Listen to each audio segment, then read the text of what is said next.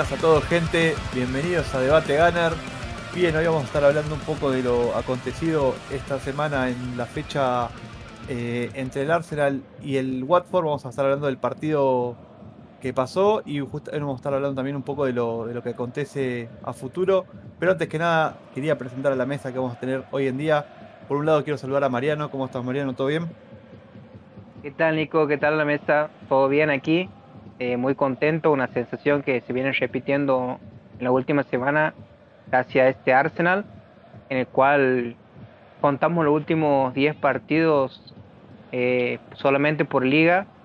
Es el equipo el cual más sumó en toda Europa, contando las cinco ligas más importantes, junto con el City. O sea, esto habla del, gran presente que, que tiene el Arsenal y el gran juego que está mostrando últimamente. Así es. Por otro lado, quería saludar a Enzo. ¿Cómo estás, Enzo? ¿Todo bien? ¿Cómo andan, gente? ¿Todo bien? Muy feliz también con el presente del equipo. Así es, eh, bien. Y por último tenemos a Nock. ¿Cómo estás, Nock? ¿Todo bien? Hola, Nico, chicos. Sí, bueno, vuelvo para volver a la alegría porque este grupo parece muerto, parece que hemos perdido 6-0. Pero sí coincido con todos, un franco ascenso del equipo la verdad que vamos a analizar porque me, gustó mucho el juego y cada gol fue mejor que el otro. Así es. Bien, eh, bueno muchachos, vamos a empezar a hablar del partido entonces. Arsenal 3, Watford 2. Eh, un partido que como dijo Nock eh, fue marcado por golazos. Arsenal mostró una gran mejoría en, su juego, viene en franco ascenso. Eh, los goles los convirtieron Odegaard, eh, y Martinelli.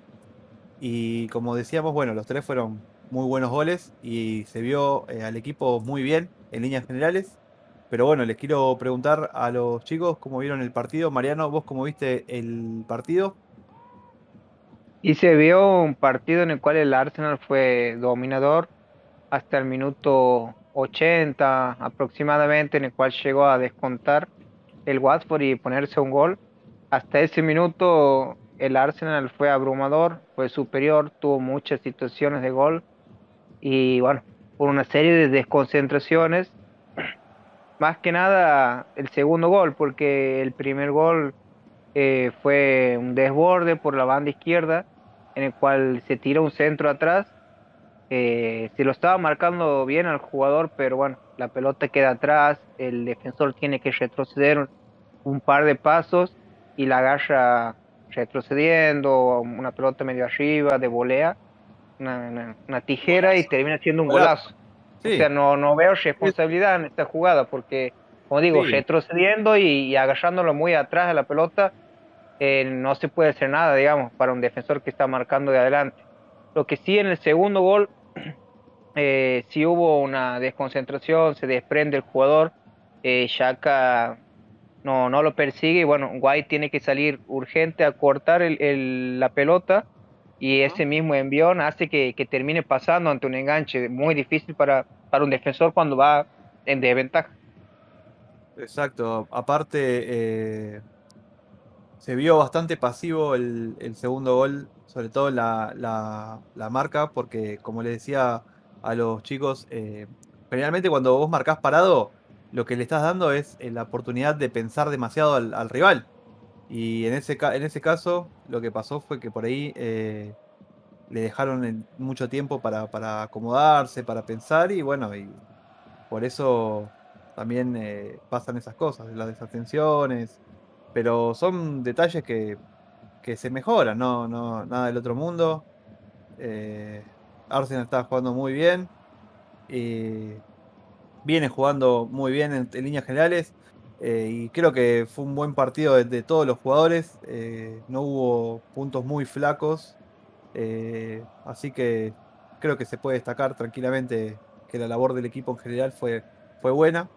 Enzo, te quiero preguntar a vos si, si viste el partido, cómo lo viste, qué te pareció. Eh, bueno, fue un muy buen partido en ataque, creando muchas situaciones de gol. Eh, brillante, Sodegar, Saca, eh, muy correcto lo vi a Laca y a, y a Thomas Party. Y bueno, un partido que se complicó en defensa, eso sí. no, el equipo no mostró la, la solvencia y no fue compacto para, para defender y para reagruparse, pero bueno, creo que también el rival invitaba a atacar, incluso cuando el partido estaba 3 a 1, eh, el equipo seguía yendo al ataque, seguía eh, buscando un cuarto gol que no llegó y que bueno, que terminamos sufriendo de manera innecesaria, pero bueno, eh, es otra gran victoria que, que nos hace quedar en un cuarto puesto y, y nada, eh, también eh, quería destacar eh, la vuelta al gol de, Martinelli y que, han sido tres muy buenos golazos y que, bueno que la esencia de este equipo está, está volviendo como nunca y, nada, muy, muy, contento. Tal cual, como decías vos, volvió Martinelli al gol, partidazo de Saka y de Odegar también. Sobre todo de Odegar manejando ahí el medio. Creo que, que se lo vio bien al equipo. El 11, es, este es el 11 de, sacando, bueno, obviamente la ausencia de Tomiyasu. Pero parece ser el 11 ideal que, que plantea Arteta de acá a fin de temporada. Sí. Con un Cedric que lo está haciendo muy bien, hay que decirlo, que está cumpliendo bastante por, por arriba de las expectativas y bueno que no, no nos está haciendo extrañar a, a, Tomiyasu por el momento. Tal cual, sí, sí, sí, hay que nobleza obliga, hay que hablar de que no desentona, es un jugador cumplidor, como, como decíamos, no se lo ve, también obviamente eso habla también de, del armado del equipo, ¿no?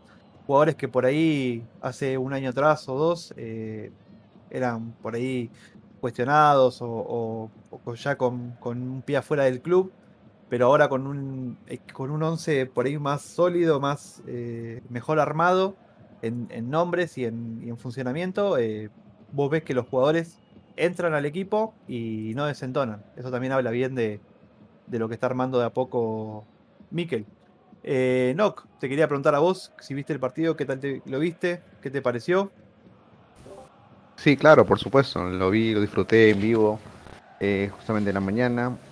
Eh, quiero rescatar eh, básicamente a Odegaard primero, porque pareció la figura del partido y lo bien que se ha acoplado al equipo desde el préstamo que tuvo el año pasado. Para mí es el líder en el medio campo actualmente. O sea, toda nuestra creación y las combinaciones con Saka básicamente pasan por esa banda derecha. Eh, tiene muy buena conexión con, con Laca, se conocen perfectamente.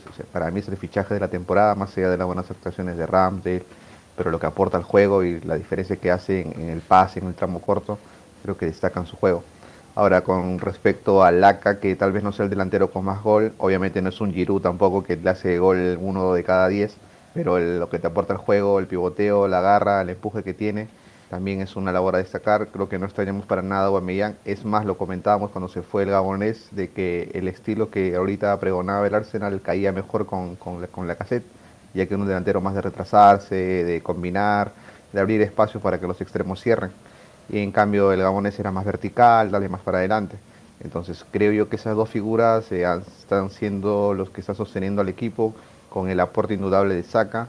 Eh, bueno, voy a tal vez en la próxima sección eh, algunos errores puntuales que voy a señalar, pero esta primera parte quiero quedarme con todo lo bueno que viene el equipo, el funcionamiento, el conjunto, estamos encontrándonos la esencia que siempre hemos ido de tocar, de, ir al balón, de ir al balón bien jugado, al pie, con sendos golazos que nos hemos metido, más allá de las carencias defensivas que hemos podido tener.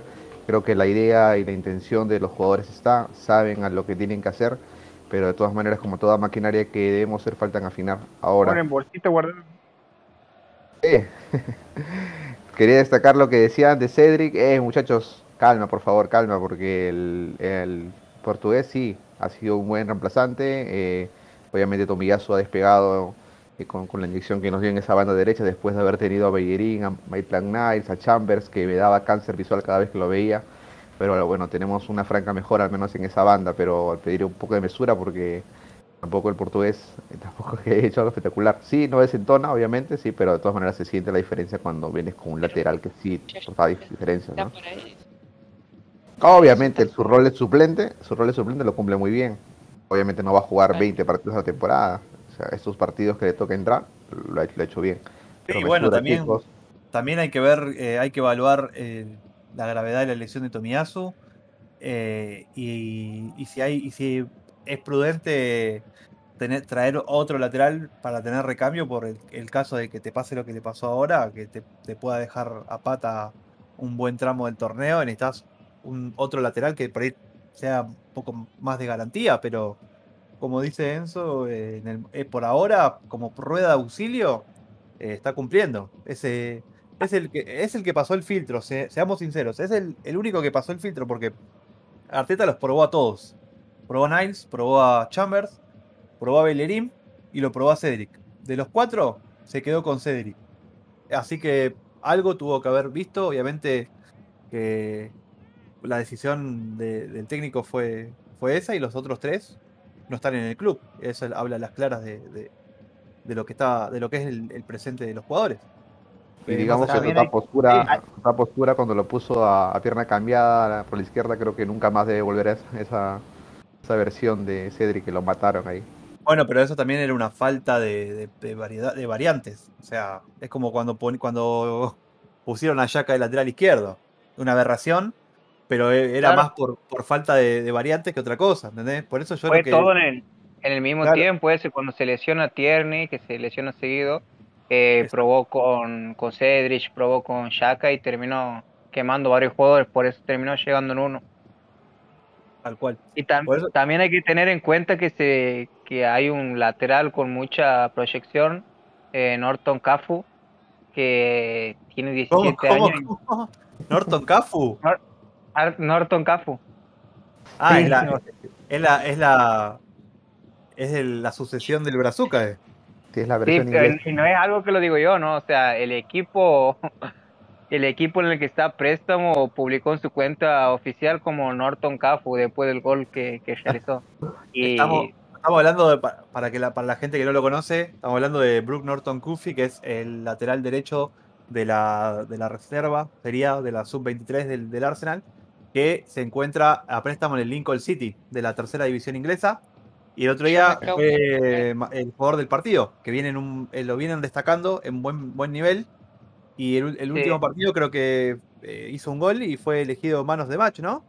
Golazo. sí, sí, y es muy, muy similar físicamente a Spence, el jugador del Boro que está a préstamo en el. Nottingham Forest. Es bastante parecido, eh, jugador que tiene 17 o 18 años. 18. y 18 años y bueno, que se asentó eh, ahora en, en su equipo en préstamo, que está jugando, ya no juega con, con pibes, eh, sino que está jugando con, con mayores y lo está haciendo bastante bien. Eh, también he visto videos en el cual se lo ve muy bien, saca mucha diferencia física y es un buen prospecto ahí como para realizar una apuesta también, eh, ta- tal vez mantener a Cedric y en el caso de que no funcione, pero sí tenerlo en cuenta, podría llegar a ser para suplente de Tomías. Eh, Sí, sí. bueno, eso se, se verá más adelante, ¿no? El futuro. Claro. Sí, sí. Y bueno, quería hacer referencia con, con respecto a, a lo que dijo Arteta eh, luego del partido, que se lo vio muy molesto y no quedó conforme eh, pese al gran rendimiento que, vimos nosotros y que el espectáculo futbolístico que fue el partido, pero Arteta vio claramente que defensivamente no estaba tan sólido como a él le gusta, ¿no? Eh, hubo varias situaciones por parte de los equipos, creo que más de 15, más de 15 tiros por, eh, por lado, digamos. Ellos también patearon mucho, fueron mucho al arco y Arteta no le gustó eso. Así que hay que ver si, si realiza algún ajuste. Pero bueno, Sí, eh, pero a, a- Sí. a- favor de, en, en relación a eso, creo que no es un problema crónico del equipo que, que es una autopista, digamos, por ejemplo, como cuando era eh, Emery el técnico, sino que creo que fue más de, de este partido puntual, que bueno, que el rival invitaba a que lo ataquen, y que bueno, que el rival también eh, es muy desordenado para atacar justamente y tiene jugadores muy rápidos con Denis, con Joao Pedro, con Cucho, que son jugadores que no tienen posición, son muy molestos. Que bueno, creo que fue algo de este partido, eso espero, pero digamos no, creo que no es para alarmarse. No es eh, No, una no, pero, pero no va, va a decir algo que, que es lo que quiere decir y que viene influyendo mucho en esto. Eh, Minuto y segundo, muchachos. Tengo la fuente directa. 8 A con ver, a ver. 32. Deja pasar a. Gabriel y queda a Mercedes White. 8 y 42, mal despeje de Gabriel, le queda para el Watford. 32 con 36, véanlo en Star Plus. Eh, apunta a Arteta a la libretita porque algo no le gustó. A la siguiente jugada, eh, falta de Sí, Gabriel sí. de espalda ante Pedro, que está a 50 metros del área, no tiene nada que hacer. O sea, son errores eh, infantiles que obviamente a nadie le gusta ver, a nadie le gusta recalcarlo, pero son puntuales y seguramente apunta para corregir. En todas de ellas coincide Gabriel, que no quiero matarlo, ha sido muy buena temporada de él, pero son cosas que tiene que mejorar. No, y Sí, a viene, viene jugando medio flojo, digamos, los últimos dos o tres partidos. Está demorando mucho con la salida en la pelota. Eh, es como que está sobrepensando en la jugada. No sé si intenta profundizar, pero se demora y, ha habido pelotas donde o se la han quitado, la dividió, eh, donde tendría que dársela más rápido a White, que es el que mayor capacidad tiene para eso. Y también, eh, bueno, nosotros le exigimos a Gabriel porque hemos visto lo que es capaz de hacer, sabemos lo que puede dar y estamos siendo perfeccionistas, digamos, no lo, no es, o sea, no viene jugando como jugaba Koscielny o Mustafi en los últimos tiempos, ¿no? Obviamente con Obviamente que sus no. errores no. y todo, sigue siendo mucho mejor que, que sus jugadores, pero sí, y na- estamos hilando fino, digamos, y se empieza a notar mucho, eh, aquí quería llegar a esto, en el, en el nivel de, de los jugadores que está teniendo el Arsenal, que están siendo muy por arriba de los 7 hasta de los 8 puntos, muchos jugadores. Ahora un jugador que está jugando 6 puntos, que antes se destacaba, hoy está quedando muy, digamos, muy expuesto. Y es el caso de Granit Xhaka. Granit Xhaka, un jugador que siempre cumple, jugador que, que aporta, eh, tal vez en- ofensivamente con los pases, cuando tiene que defender y queda eh, con campo queda más expuesto. Pero hoy estamos viendo un nuevo rol de Xhaka con una especie de interior izquierdo casi a la altura de Odegaard, pisando el área y que en ese lugar tiene poco peso, es como que se lo, no se lo aprovecha o, o no es el jugador indicado para hacer ese rol. Está bueno porque le da más campo a Partey para jugar, para salir jugando. Pero ahora sí ya estamos hablando de que se necesita un mediocampista mejor para esa posición para que el equipo siga creciendo. Eh, sí, o sea, básicamente lo, que veníamos hablando en los programas anteriores, que es uno de los puestos que para eh, Arteta creo yo que es eh, vital traer un jugador ahí de, de mayor jerarquía. Xhaka lo viene haciendo bien, pero tiene errores conceptuales muy marcados que yo ya los enumeré en programas anteriores y creo que bueno, más allá de que ahora esté jugando bien el equipo en general, para mí es, un puesto que se puede reforzar tranquilamente con algo mejor y, darle un salto de calidad al, puesto. Igual que, igual, igual que eh, la cassette en, el- en la delantera, es un jugador que viene cumpliendo, pero necesitamos un 9, como lo dijo Arteta, que la, que la manda a guardar. Y lamentablemente hoy en día no lo tenemos. Y bueno, yo creo que va a ser otra de las eh, cosas que, seguramente van, a estar sonando fuerte en, en el próximo mercado. Propósito de la cassette, Todo este partido, creo que, que bueno, que, que el gol que hizo contra el Wolverhampton lo liberó mucho de, esa presión que él tenía de, marcar. Lo vi, digamos, mejor porque no lo vi alborotado como en partidos anteriores, no lo vi con esa necesidad de, de participar en cada jugada, de bajar en todas las jugadas al medio campo. Eh, participó menos, pero llegó a pisar el área, tuvo dos muy buenas asistencias, que lo encontró en el lugar que tiene que estar, que es básicamente en las zonas de definición, en el área, fijando los centrales. Y nada, quiero destacar eso. eh, ha sido un partido muy correcto y que para mí personalmente eh, lo critiqué mucho en partidos pasados porque si bien aporta en esa zona central eh, con Odegaard, con Saka, eh, no llegaba nunca a definir, no estaba nunca en el área. Creo que esta vez, eh, jugó un partido más inteligente, más calmado y estuvo al servicio del equipo y nada, lo hizo muy bien. Así que destacar esto. Bien. Eh, si hablamos eh, por ahí de, las fallas, como venías diciendo, eh, sí es verdad que se lo vio eh, tanto desconcentrado por momento a, Gabriel, como, como lo marcabas vos. Eh, y creo que por ahí una de las cosas que Arteta está buscando también es aceitar la, la salida rápida desde abajo. Eso es algo que, que ya eh, lo, dijimos, no es algo sencillo. Le va, eh, cuesta. Eh, hay equipos que están años intentando eso y, no les sale.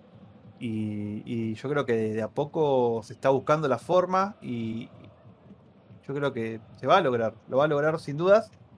Pero bueno, a veces pasa de que ju- justamente estos equipos que, juegan por ahí eh, por la pelota al piso y, tratan de no, no revolearla tanto, eh, a veces les pasa esa- esos errores que vos decís de salida, de, que por ahí le falta velocidad o, o por ahí no tienen al, compañero eh, indicado para, para soltarla y a veces, bueno, eh, suceden, pero son, como decís vos, son errores muy, muy específicos y, no creo que, que vayan a ensuciar el, el rendimiento que viene teniendo la defensa en líneas generales, que es muy bueno, sobre todo la dupla central, Partey y White. Em, perdón, Gabriel y White, eso quería decir. Y bueno, y el mediocampo también. La dupla central que están armando Partey y Yaka, me parece que están haciendo un buen trabajo. Eh, y sobre todo Partey, que me está gustando mucho, porque me parece que es un jugador que y, está en toda la cancha y es básicamente lo, que cuando, cuando llegó, lo que, lo que pedíamos. Y hoy en día se lo está viendo en, su, en su esplendor, en todo su esplendor, un jugador que está en toda la cancha, que, que le da salida al equipo, que ayuda en, en el marcaje, que es muy completo en todo sentido. Y bueno, y me parece que es algo que para destacar, lo de, lo de Partey. Sí, yo veía clave lo que decía Mariano de que le ha dejado Shaka todo el medio aparte. Y es real porque, bueno, Shaka muchas veces se mete entre los centrales o inclusive de lateral izquierdo a formar una especie de tres para proyectar a Tierney. Creo que eso lo ha dejado de hacer. Eh, se le ve más adelantado a Shaka y lo que le da sí o sí la posibilidad de primer pase ser parte. Entonces, el más fino obviamente con la pelota, que es el, el africano. Entonces, obviamente te deja posibilidad para el remate en larga distancia, para llegar por sorpresa. Eh, obviamente cuando, cuando Shaka tiene el balón más, más arriba, eh, le, cuesta, un- le cuesta un poquito. Eh, clara prueba de ello fue creo el minuto 25, 26, que le da un sombrerito, me parece que Martinelli la le dejó para hacer la de Zidane ante Leverkusen y la mandó al techo, ¿no? Pero Y bueno, Algo, eso es algo que, que te- te- el- si hay algo que le tenemos que criticar por ahí, de, lo único que, que le podemos criticar es que tiene la puntería al revés, que vino, viste, con la mira chueca, pero es lo único, porque después hace, hace todo bien. Está hablando de Shaka, creo, ¿no? Sí, sí, de Shaka, de Shaka, de Shaka, Nico. Ah, pensé que estaba hablando Del- de Partey. No, no, obviamente Claro, la Partey- que agarra el zurdo está Ah, sí, sí, Sí, sí, sí, sí, la, la mandó al cielo. le- bueno, y Partey también, o sea, ¿cuántas veces probó al arco y, y todavía estamos esperando que algún día... El día que haga un gol va a ser el gol del año, obviamente, ¿Cómo lo No, a olvidar? olvidá. ¿Cómo lo Pero- Acabo desnudo. pero pero tiene la, la- la puntería complicada el, el amigo Partey. Así es.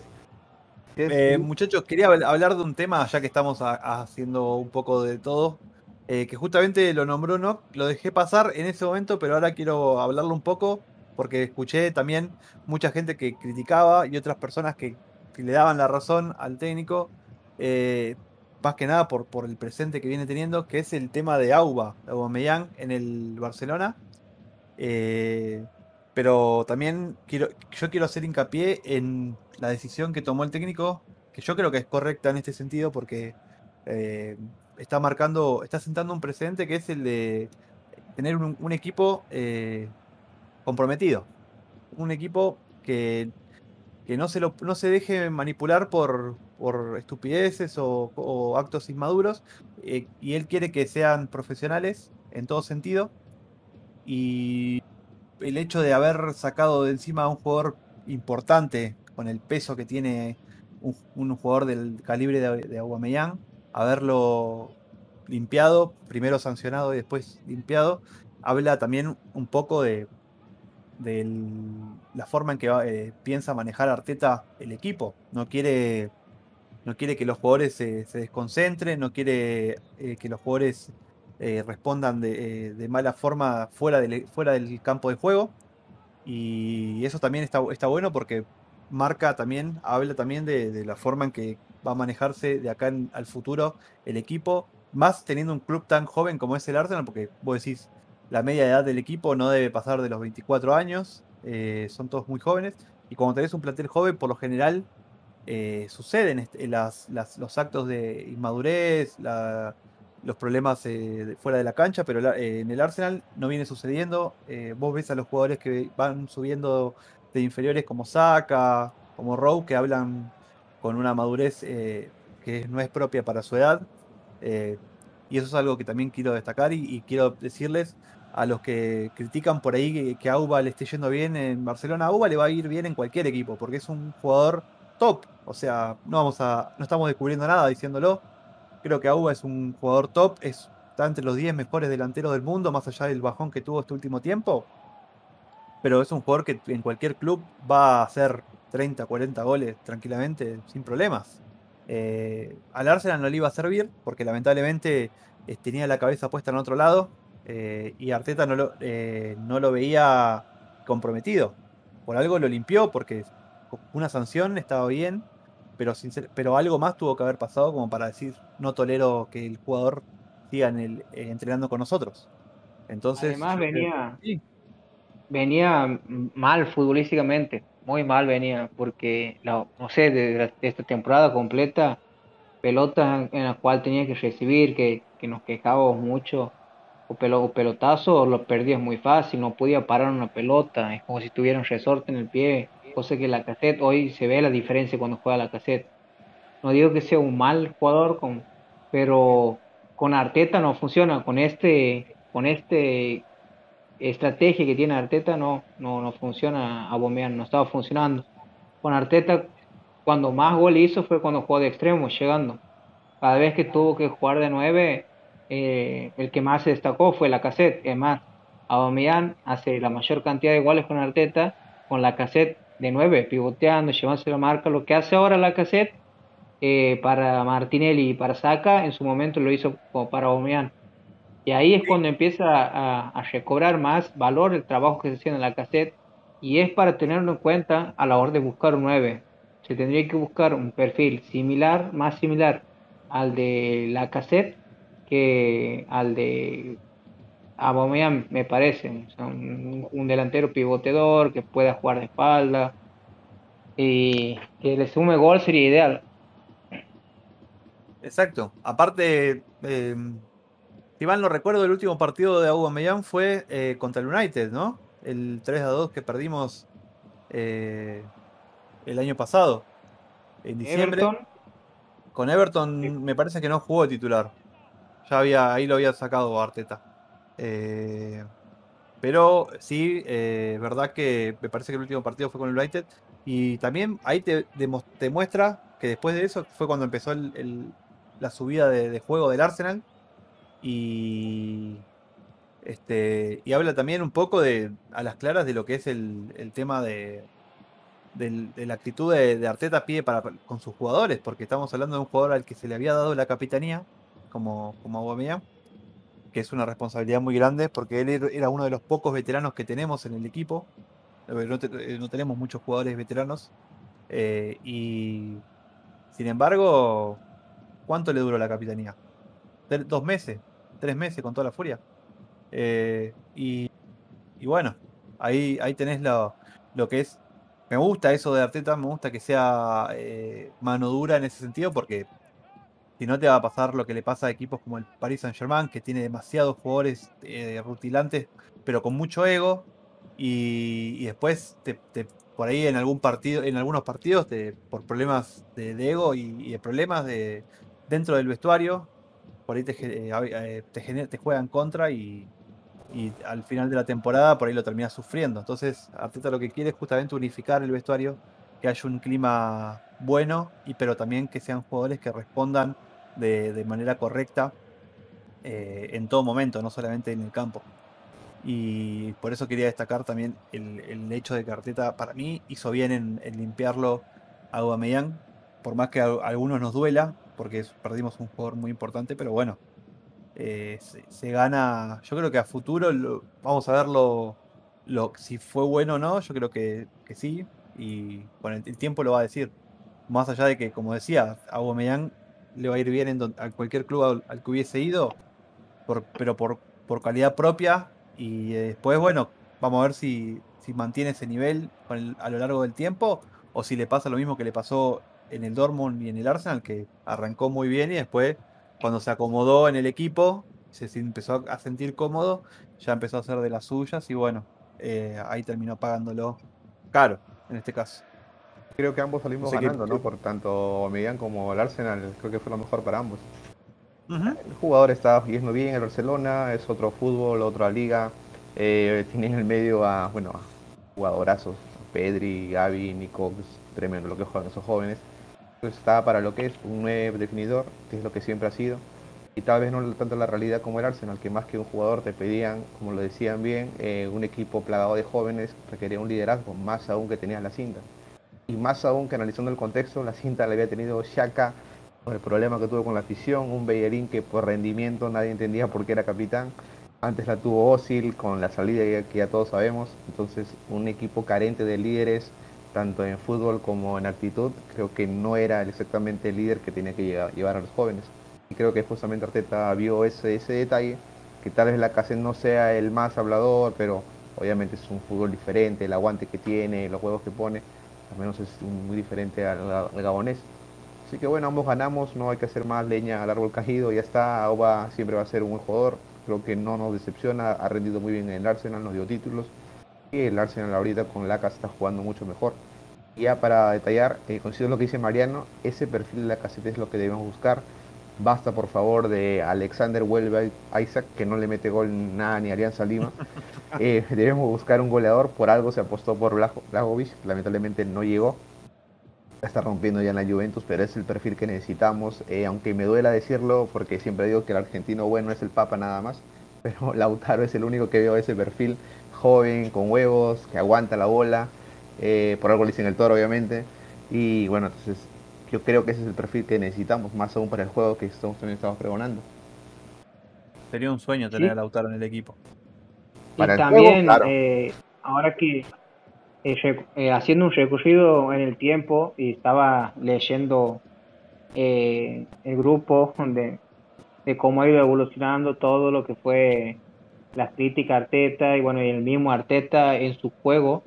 eh, recuerdo donde se lo criticaba mucho por él jugar con línea de tres y no con su famoso 4 cua- eh, 4-3-3, que era lo que él quería en su principio. ¿Se acuerdan que cuando él llegó eh, en su conferencia de prensa habló de, de, las, de los innegociables, que eran una serie de actitudes que él quería que lo, para los jugadores, que Sí. querían que, que sigan una idea y bueno, o sea, eh, se iba a quedar con los jugadores que, que sigan su idea, que es lo que está pasando, que ha pasado con Aubameyang. Eh, hablaba de un 4-3-3, que era la forma en la cual quería ir a jugar. Sí. Y a medida que ha ido pasando el tiempo, vamos viendo cómo Arteta se va acercando a todo eso.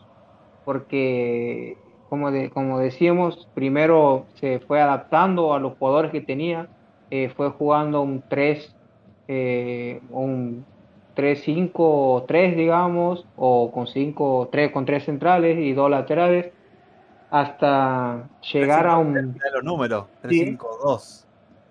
Claro, hasta, hasta llegar actualmente, o sea, lo último que se jugó era con cuatro en el fondo, dos mediocampistas de contención, un enganche y, y digamos ahí dos extremos, un delantero. Y ahora se está viendo ya más un equipo más parecido al City, digamos, aunque quiero, después voy a trazar bien una diferencia que está muy marcada, pero sí a la hora de, de atacar, eh, comparte como único eje y un Shaka hoy por hoy eh, que está haciendo, como dicen ahí, una especie de Gundogan pisando mucho el área. O sea, en su función no es su rendimiento, hago, quiero aclarar eso. Y Sí, bueno, a Shaq, eh, eh, vemos cómo ha ido mutando Arteta hasta llegar, hasta conseguir los jugadores y llegar a lo que él quiere jugar.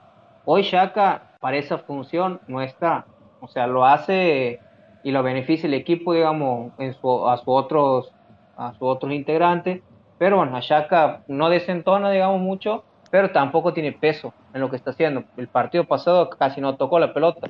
Eh, juega, eh, mejor cuando sale desde atrás Shaka, asistiendo, tocando los pases, pero bueno, hoy le toca jugar ahí un poco de espalda, se necesita mucho más habilidad la que tiene él y tener una visión, eh, algo similar a Odegaard por el otro sector podría funcionar bien. Y, bueno, sería ideal si tiene un repliegue, pero vemos cómo en esa posición en el City juega un Bernardo Silva, un Gundogan, eh, De Bruyne, que son, digamos, eh, son enganches que los ponen a retroceder, a volver y lo hacen bien. En el Arsenal, eh, seguramente si busca un jugador, espero que sea ese perfil.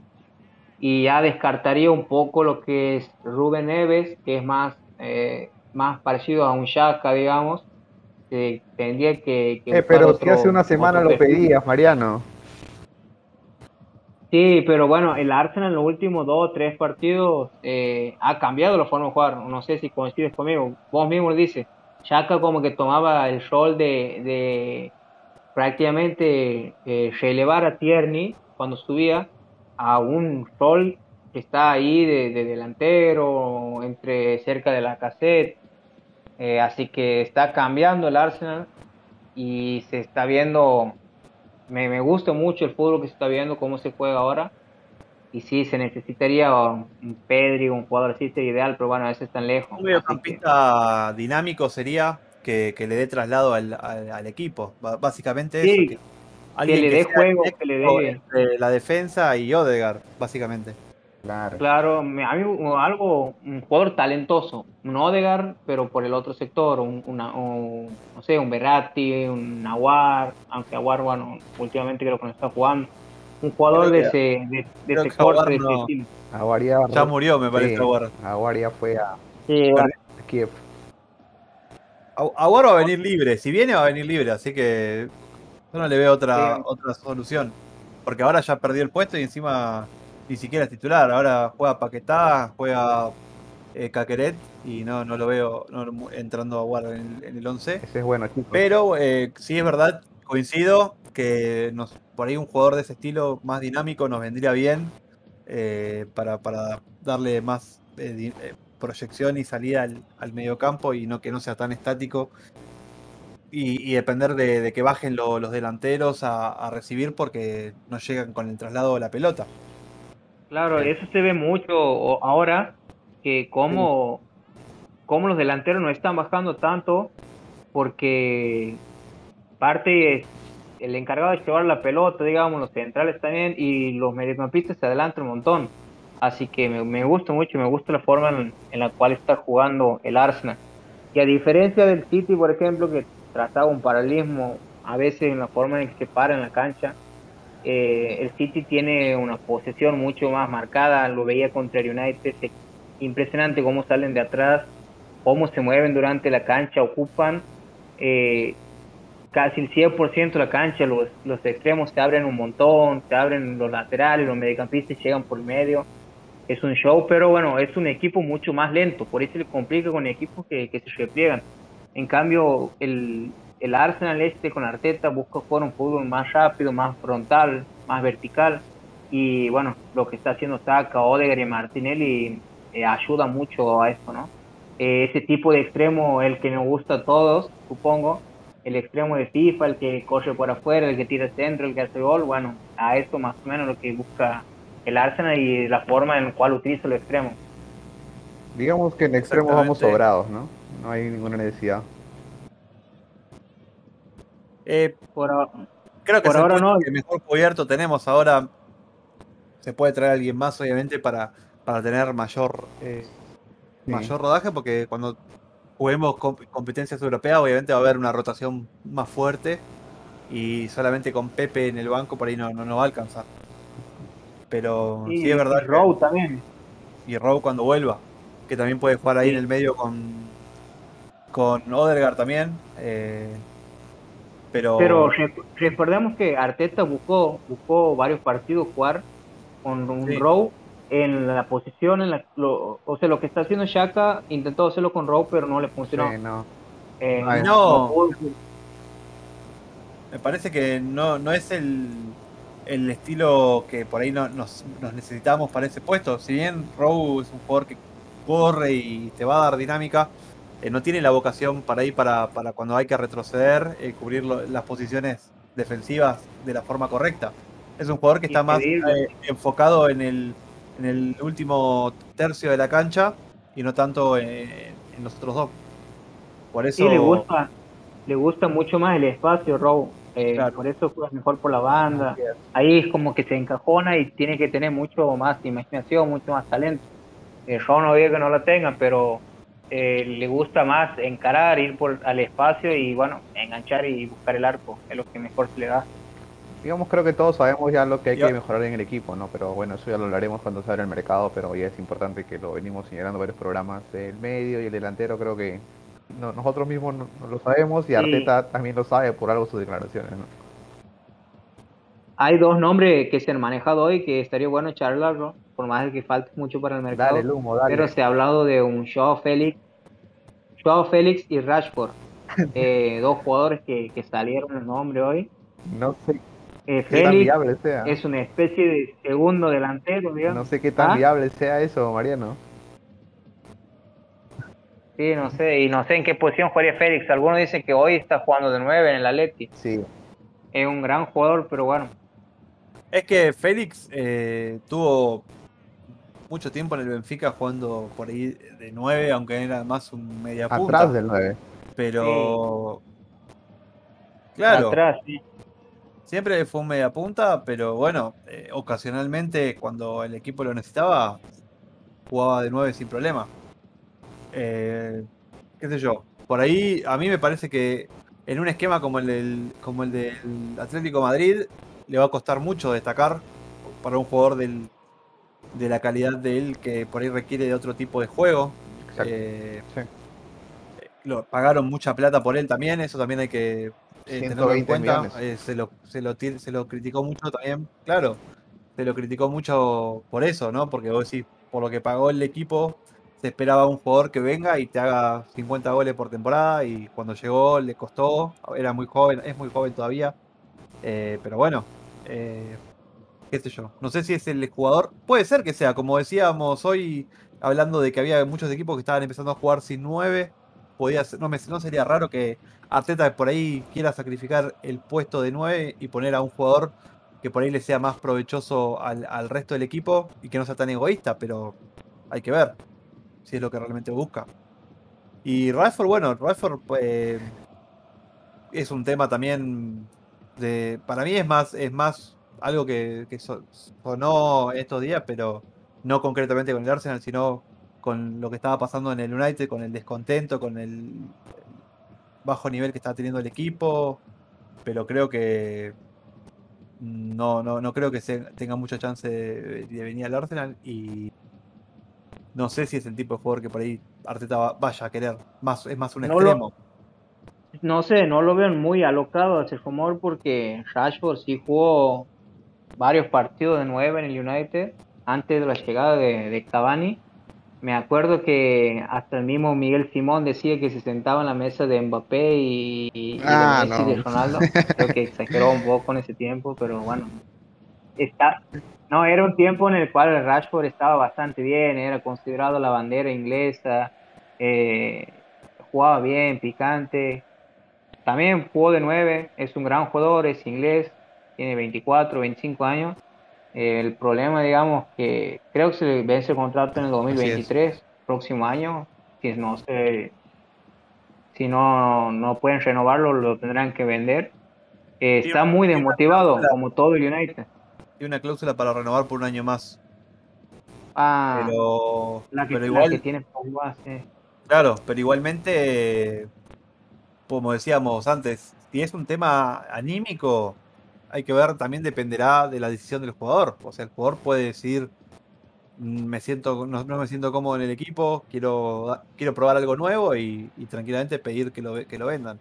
Ahí ya el equipo Sí. no va a poder hacer nada porque lamentablemente el deseo del jugador pesa y no puedes tener a un jugador contra su voluntad en el equipo. O sea, puedes intentar convencerlo, sin duda, pero si el jugador eh, está firme en su decisión, no, no hay chance de que, de que siga.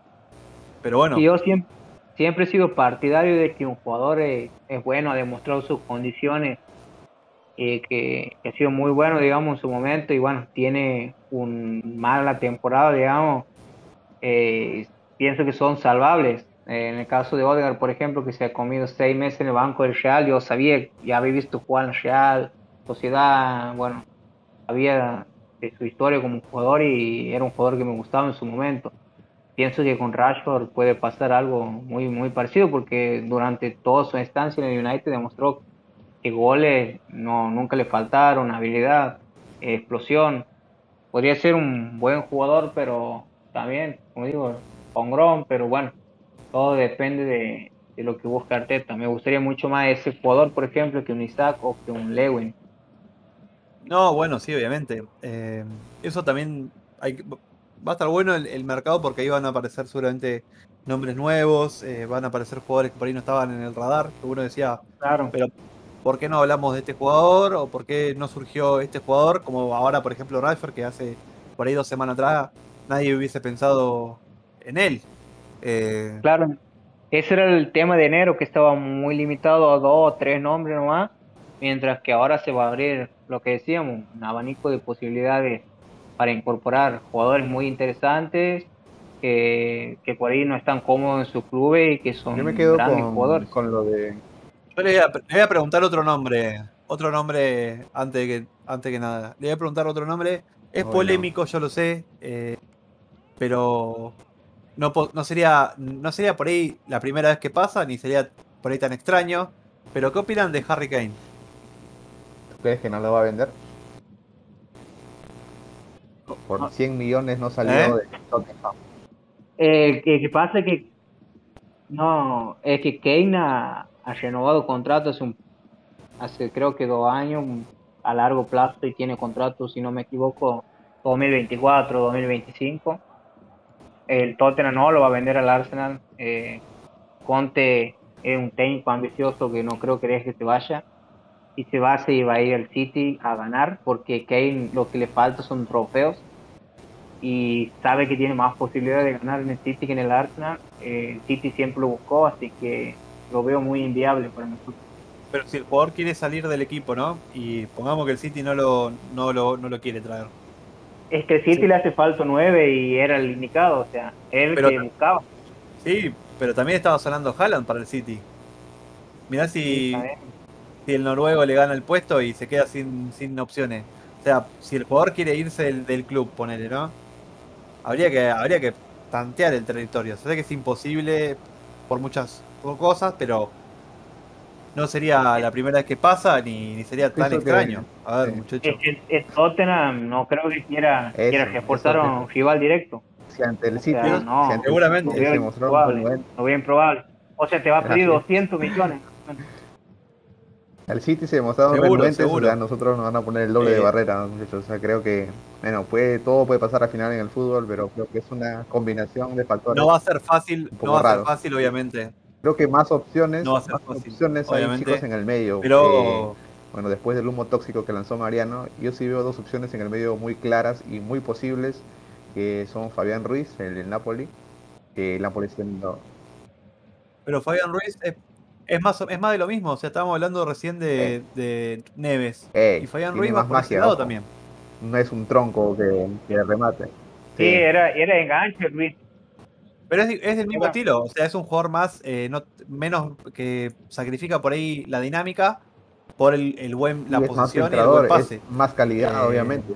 Si estamos. Claro. Eh, si hablamos de ese estilo de jugadores, a mí uno que me gusta mucho y que ahora eh, que el equipo no el- su equipo no está en el mejor de los momentos A, a eso iba. es eh, Yuri Tillemans. El segundo el de eso es mediocampista de Leicester. Tielemans, que también eh, Claro. ambos Sí. jugadores, el español y el belga, coinciden de que acaban contrato en 2023 Y se rumorea que obviamente sus equipos quieren venderlo. Bueno, el Leicester sabemos que está en una temporada súper regular, hace años que viene en la mierda, se puede decir. Y el Napoli sí es una gran temporada que está lanzándose, peleando en los primeros lugares. Eh, pero ambos terminan el contrato, entonces creo que son jugadores posibles, que aportan calidad. Creo que ahí en el medio sí hay opciones más claras para poder reforzarnos, no tanto como delantera que tienes como 10 opciones y va a depender ya del bolsillo y del presupuesto, pero ahí en el medio esas dos opciones me gustan, cualquiera de los dos. Eh, sería más que interesante y obviamente sería una ganancia para el equipo. Ahora, entiendo lo que, lo que quiere decir Nico, que alguien que sea más dinámico, tal vez un Gravenberg, pero eso ya sería un sueño que no creo que sea posible. Eh, igualmente Gravenberg también es un juvenil, o sea. Sí, pero puede venir, puede venir y no rendir. Sí, sí, obviamente. Pero no es un producto terminado Gravenberg todavía. ¿eh? Incluso en el mismo, los mismos hinchas del Ajax lo dicen. Es un buen jugador, pero todavía no, no, alcanzó eh, su potencial. O sea, podría venir acá y quizás no rendir nada como puede venir acá y ser la reencarnación de, de Vieira. Lo que le pasó al del Barça, pero... al de y, likes Moriba. Sí. Moriba. Bueno, ahora está préstamo en el Valencia. Estuvo en el, se fue al, Leipzig libre y el no, perdón, libre no, lo, compraron y después de ahí se fue a al Valencia préstamo y ahora está ahí. Entonces, por eso, viendo ese contexto, creo que las opciones, las dos opciones que eh, estoy proponiendo o viendo lo que es lo que ha sonado, creo que son eh, factibles, reales para. Sí, bueno, lo mismo, lo mismo que Aguar, o sea, Aguar la temporada pasada lo pedíamos todo, decía, no, mirá, eh, es el eje del medio del León y ahora ya no, pero... ni, ni eso. Y... Sí, esas dos opciones que, que proponen son muy interesantes y además son jugadores que están sonando agrego otro jugador más que también podría encajar en ese medio, que tiene, que, que, sea, que tiene todas las, las características para poder eh, jugar porque es, está en un buen nivel, es homeground, eh, conoce la liga y me refiero a James Ward-Prowse, me gusta, el jugador eh, del Soton. Creo que también sería otra opción a tener en cuenta porque tiene reúne todas las características. Aparte es un jugador que tiene también pasta para ser líder. Eh, así que, claro, así que no lo tampoco lo descarten. ¿eh? Ojo con el, con el Soton que tiene jugadores muy interesantes. También en, la delantera tiene a, Armando Broja, que es obviamente el jugador del Chelsea, está préstamo, pero otro jugador que está teniendo una buena temporada y que se rumorea que si el, Chelsea no lo va a tener en cuenta, eh, podría buscar un, nuevo destino y hay que ver si no anda sonando también por es ahí. buen nombre lo que por esos lados. de James War eh, lleva, años en la liga, lleva años en el Soton siendo el referente, creo yo, y es de los medios ingleses de mejor remate y de más consistencia en la temporada. O sea que nunca puede decir una temporada fue mal, de regular, siempre es bien rendidor. Obviamente no quisiera tener un jugador así, ¿no? Claro, Exactamente, un jugador eh, que eh, cumplidor, que sabes que lo pones ahí te va a rendir. Así que bueno, muchachos, algo para agregar para ir cerrando este programa del día. Mariano. Eh, no, con respecto a lo que venían hablando de fichaje, compartir con ese tema, es tanto el United como el City buscan delanteros. Se habla que el, United busca un perfil, un 9 joven, con potencial, muy similar a lo que busca el Arsenal. Bueno, y el City busca más una realidad de un jugador más, más asentado, porque compró Álvarez y así que va a ser una pelea dura ahí por ver eh, a qué jugador se puede fichar. No sé qué pasará con Kane. A lo mejor si se va al Tottenham también entra al mercado por un 9 y, pero seguramente confío 100% en Arteta. Demostró que tiene criterio, demostró al traer los jugadores que trajo y demostró también al no apurarse en enero para traer cualquier cosa, porque hoy tal vez ya teníamos ahí algún clavo, se pudo haber pagado 90 millones por Isaac si estábamos apurados, pero una decisión sabia el no haber, no haber fichado nada. Exactamente, si bueno, eh, por eso les decía, de acá a fin de temporada van a surgir muchos nombres, va a haber jugadores que, que van a aparecer en el radar que no estaban. Y va a haber otros jugadores que, que por ahí estaban en el radar y por la- como, le, como mencionaban ahora Isaac, que salvo un milagro, eh, muy probable que, que lo descarten. Salvo que aprovechen el bajón para sacarlo por, por mucho menos de lo que vale. Y si Arteta le ve pasta para poder potenciarlo, lo pueda traer por, por un precio mucho más barato. Pero como decían ustedes, los números por ahí nos lo están acompañando en este momento. Eh, sí es verdad que el Manchester United está buscando delantero joven y bueno, uno de los jugadores que, que más estuvo sonando, que lo habíamos hablado del programa anterior con Bruno, es eh, No. Darwin Núñez, Núñez, el uruguayo. Y es otro jugador que también hay que mantenerlo ahí en el radar porque es muy interesante. Un jugador muy interesante y joven. Bueno, ya que estamos con eso, yo pido la llegada de. Gilmar Lora, que nos daría un salto de calidad sin duda. Ah, bueno. Con, e- con ese apellido no, no, no puede jugar ni en. Aparte, Gilmar Lora, Eh, perdón, eh, pero no pudo marcar a Chancalay. Imagínate si tiene que marcar a. a Sí, bueno, ya deja- de- dejando la joda, no sé quién puso ese humo en Fútbol que- London, pero de verdad no lo conoce el jugador. eh, creo que puedo hablar porque es de mi club, así que no tengo que referirme a alguien, porque lo veo todos los fines de semana. El tipo es suplente ahorita en el club, o sea, Exacto. ni siquiera es titular. eh, lo- su único mérito ha sido decir a la Copa América en la que no fue el titular de Perú. Entonces. Sí, En entonces momento van a pedir a- a Yoshimar. Pero bueno, si me hubieran dicho eso tal vez de acá un año diría que bueno, que vaya a la juvenil, tal vez que madure, pero ahorita hacer un refuerzo por el primer equipo, de hecho, no sé, dejen la joda, por favor. Tal cual. No tiene, Sí, sí. no tiene sentido. Este, muchachos, bien. eh, domingo 13, eh, próximo domingo, eh, nos enfrentamos al Leicester de local. Lindo partido eh, para seguir sumando de a 3. Y después el miércoles 16, tres días después, tenemos el partido contra el Liverpool. El partido que pendiente. También otra prueba de fuego. Recordemos que el Liverpool va a jugar entre semana eh, contra el Inter. Eh, y, y va a venir también con, sobrecarga. Esperemos, eh, Dios quiera, se pueda hacer un, buen partido y se pueda sacar un resultado positivo.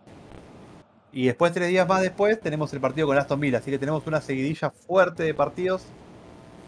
Ojalá pueda recuperar jugadores Arteta, porque ahí va, a necesitar mucho recambio, sobre todo eh, en la delantera. Y bueno, vamos a ver si qué es lo que está pasando con, con Tomiyasu. Dios quiera que pueda volver pronto. Así que nada más por agregar, muchachos. Eh, este ha sido el, debate ganar del día. Espero que les haya gustado. Y bueno, si Dios quiere, nos estamos encontrando la semana que viene para seguir hablando de todo lo referido al Arsenal. Un abrazo y hasta luego. Fantastic goal! Lucas Podolski. It's traditional Lucas Podolski finish. Arsenal have taken the lead in the early stages of this game and put a smile on their manager's face.